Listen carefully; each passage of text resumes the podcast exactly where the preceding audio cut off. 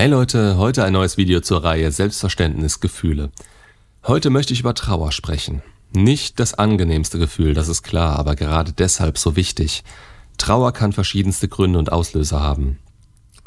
Der Tod eines Menschen, eines Haustiers, eine Trennung und so weiter. So unschön es ist, traurig zu sein, umso wichtiger ist es, dieses Gefühl zu akzeptieren. Das Gefühl entsteht bei einem schwerwiegenden Verlust oder die Erinnerung an diesen. Wenn wir etwas oder jemanden verlieren, das oder der uns wichtig war, kommt es uns vor, als würde etwas in uns zerbrechen, als wäre da eine Leere, die nicht mehr gefüllt werden könnte und die immer in dieser Form in uns weiter existieren würde. Dieser Schmerz, den man dabei fühlt, zeigt, dass euch der Verlust nahe geht, dass ihr am Beispiel der Trennung diesen Menschen geliebt habt. Ihr hattet eine Bindung, welche getrennt wurde. Das Trauern ist wichtig. Dieser emotionale Zustand mit dem Gefühl der Niedergeschlagenheit oder sogar einer emotionalen Taubheit kann dabei vorkommen. Ganz oft kommt es auch zu emotionalen Ausbrüchen, wie beispielsweise Weinen, Schreien, Wut, Schuldgefühle. Manche ziehen sich zurück, fühlen sich gekränkt und haben vor allem in der Anfangsphase zusätzlich einen Verlust der Lebensfreude. Trauer ist ein Prozess, der leider nicht von heute auf morgen vorbei ist und den ihr durchlaufen solltet, um den Verlust zu akzeptieren und zu verarbeiten. Dazu kann ich zuallererst sagen, seid traurig, weint, lasst die Tränen zu. Traurig zu sein ist ein Zustand, der wie gesagt nicht angenehm ist, aber trotzdem ein Gefühl und eine emotionale Reaktion, die man voll und ganz fühlen sollte. Nur dann ist man bei sich und kann den Verlust überhaupt erst akzeptieren. Man kann Trauer überwinden und es wird besser, garantiert. Natürlich soll das nicht heißen, dass ihr jetzt Tage und Wochen lang durchheulen sollt, aber wie gesagt, gerade am Anfang oder wenn es einen übermannt, ist das okay und man kann es auch zulassen. Gerade in der akuten Trauerphase kann zum Beispiel Weinen helfen, diesen inneren emotionalen Druck abzubauen. Auch vor engen Bezugspersonen wie zum Beispiel Familie oder engen Freunden darf man traurig sein. Trost und Halt sind in so einer Zeit sehr wichtig und notwendig. Gerade wenn eine Bindung wegbricht, hilft es ungemein zu merken, dass man auch andere Bindungen hat, auf die man sich verlassen kann und die einem Halt geben. Viele haben heutzutage Probleme zuzugeben, dass bestimmte Ereignisse sie traurig machen. Das kann aber schnell zur Mutlosigkeit führen. Jeder macht in seinem Leben die Erfahrung eines Verlusts und jeder wird traurig sein. Das ist normal und unbestreitbar. Seht es mal so, wir, wir als Menschen sind fühlende Wesen, keine Roboter, und daher gibt es jeden Tag immer wieder Ereignisse, die uns froh machen, die uns ärgern, die uns traurig oder glücklich machen. Leider erlebt man es noch häufig, dass das nicht eingestanden wird und eben viele meinen, sie müssten wie Roboter funktionieren. Eine permanente, stabile Gefühlslage wird erwartet und ein super Umgang mit Kränkungen und Kritik und dass man am besten keine emotionale Regung zeigen sollte. Aber gerade das Verbieten von Emotionen führt oft zu Frustration. Alles hinzunehmen ist enttäuschend und viel Frustration führt irgendwann zu Resignation. Und das kann in einer Depression enden. Und gerade Trauer kann, wenn sie nicht zugelassen wird, einen enormen Druck aufbauen. Kennt ihr das Trauerjahr? Das kommt nicht von ungefähr. Für das Trauern muss und darf man sich Zeit nehmen. Das geht nicht von heute auf morgen. Trauer braucht Raum und Zeit. Die Erwartung, dass man nach einem Verlust direkt wieder arbeiten gehen soll oder dass man nach zwei Wochen wieder lächeln soll, ist teilweise echter Quatsch.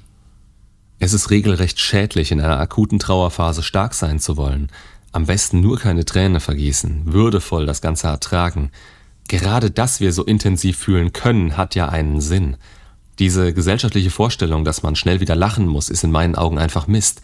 Wenn man sich anschaut, woher das kommt, dann ist das oft die Angst, dass einem etwas Vergleichbares passieren könnte. Und da man sich nicht damit beschäftigen will oder sich dieser Angst nicht stellen will, wird erwartet, dass man die ganze Geschichte schnell unter den Teppich kehrt. Wir selbst ertragen traurige Menschen oft nicht und haben das Bedürfnis, diese ständig aufzumuntern. Stellt euch das mal umgekehrt vor, wenn man viel lacht und fröhlich ist, kommt doch auch keiner und sagt, wein mal wieder. Es ist verrückt, dass in der Gesellschaft Trauer versteckt werden soll. Ich sehe es so, dass weinende Menschen auch zeigen, dass das Leben eben manchmal sehr schwer und auch verstörend sein kann. Wir tragen aber lieber eine Maske, verstecken, wie es uns wirklich geht und können manchmal nicht mal selbst unterscheiden, was Maske und was wir selbst sind. Dabei ist das ganze Spektrum an Gefühlen doch das, was uns Menschen ausmacht. Das macht sympathisch und man fühlt sich verbunden. Die Emotionen mit Drogen, Alkohol, Essen oder Arbeit zu verdrängen, hilft langfristig nicht, da ihr die Trauer nicht verarbeitet, sondern nur verleugnet und verdrängt. Ich will hier nochmal etwas genauer auf den Trauerprozess eingehen. Es gibt verschiedene Modelle dazu. Damit will ich euch aufzeigen, dass ein Prozess auch den Vorteil hat, dass es wieder aufwärts geht und man eben nicht stehen bleiben sollte. Es ist wichtig, da durchzugehen. Direkt nach dem Ereignis kommt erstmal eine akute Belastungsreaktion, die bis zu einem Schock gehen kann. Man will es nicht wahrhaben, dass der Verlust passiert ist. Teilweise wird verleugnet, man fühlt sich starr oder gefühlslos. Diese Phase ist relativ kurz. Danach brechen die Emotionen auf. Es kann von Wut, Freude, Angst, Niedergeschlagenheit und Sinnlehre, aber auch Desorientierung, Vergesslichkeit und körperlichen Reaktionen wie Appetitlosigkeit, Unwohlsein und ständiges Müdesein gehen. Natürlich hängt hier der Verlauf auch stark von der Bindung und der Stärke des Verlusts ab. Teilweise wird dann der Verlust verarbeitet. Beim Tod zum Beispiel wird der Verstorbene bewusst oder unbewusst gesucht. Wo waren Berührungspunkte und wie kann man damit umgehen, dass eben jetzt keiner mehr da ist? Es beginnt langsam ein Prozess des Lösens. Im ungünstigsten Fall hat der Trauernde wenig Möglichkeit loszulassen, will die Person nicht gehen lassen und klammert sich an Erinnerungen. Danach fängt man langsam an zu heilen.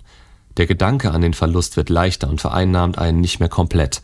Man kann sich langsam wieder besser konzentrieren und kann eher im Hier und Jetzt leben. Man findet wieder einen Selbstbezug und kann den Verlust soweit akzeptieren. Man beginnt sein Leben wieder aufzunehmen und eventuell neue Erfahrungen zu machen, sich neu zu orientieren. Man erkennt, dass Verluste schmerzhaft sind, es aber möglich ist, das zu überwinden. Klar ist, dass diese Trauerphasen individuell und nicht linear sind. Jeder braucht unterschiedlich lang und durchlebt das auch unterschiedlich intensiv.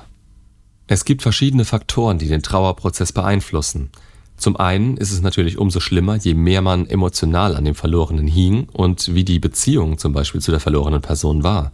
Hat man wenig soziale Unterstützung, einen geringeren Familienzusammenhalt oder fällt es sehr schwer, Gefühle auszudrücken, wird das Trauern schwerer. Es ist gut, wenn ihr Menschen um euch habt, die euch helfen, mit der Trauer umzugehen. Redet mit ihnen, redet mit den Leuten, die euch nahestehen, nehmt eure Hobbys wieder auf und sorgt für eine Routine, die zum Beispiel Sport, regelmäßiges Schlafen und Essen beinhaltet. Wenn ihr nicht nach euch selbst schaut, helft ihr damit niemandem. Eine radikale Veränderung des bisherigen Lebensstils ist auch eher eine Vermeidung des Ganzen. Das vermeintlich alles Neue, ja, das, das sollte nicht sofort und nicht auf einmal passieren. Veränderungen können helfen und sind gut, aber in geringen Dosen und nicht radikal. Fördert euer Selbstbewusstsein, euren Selbstwert. Ihr seid nicht weniger wert, wenn ihr etwas verloren habt.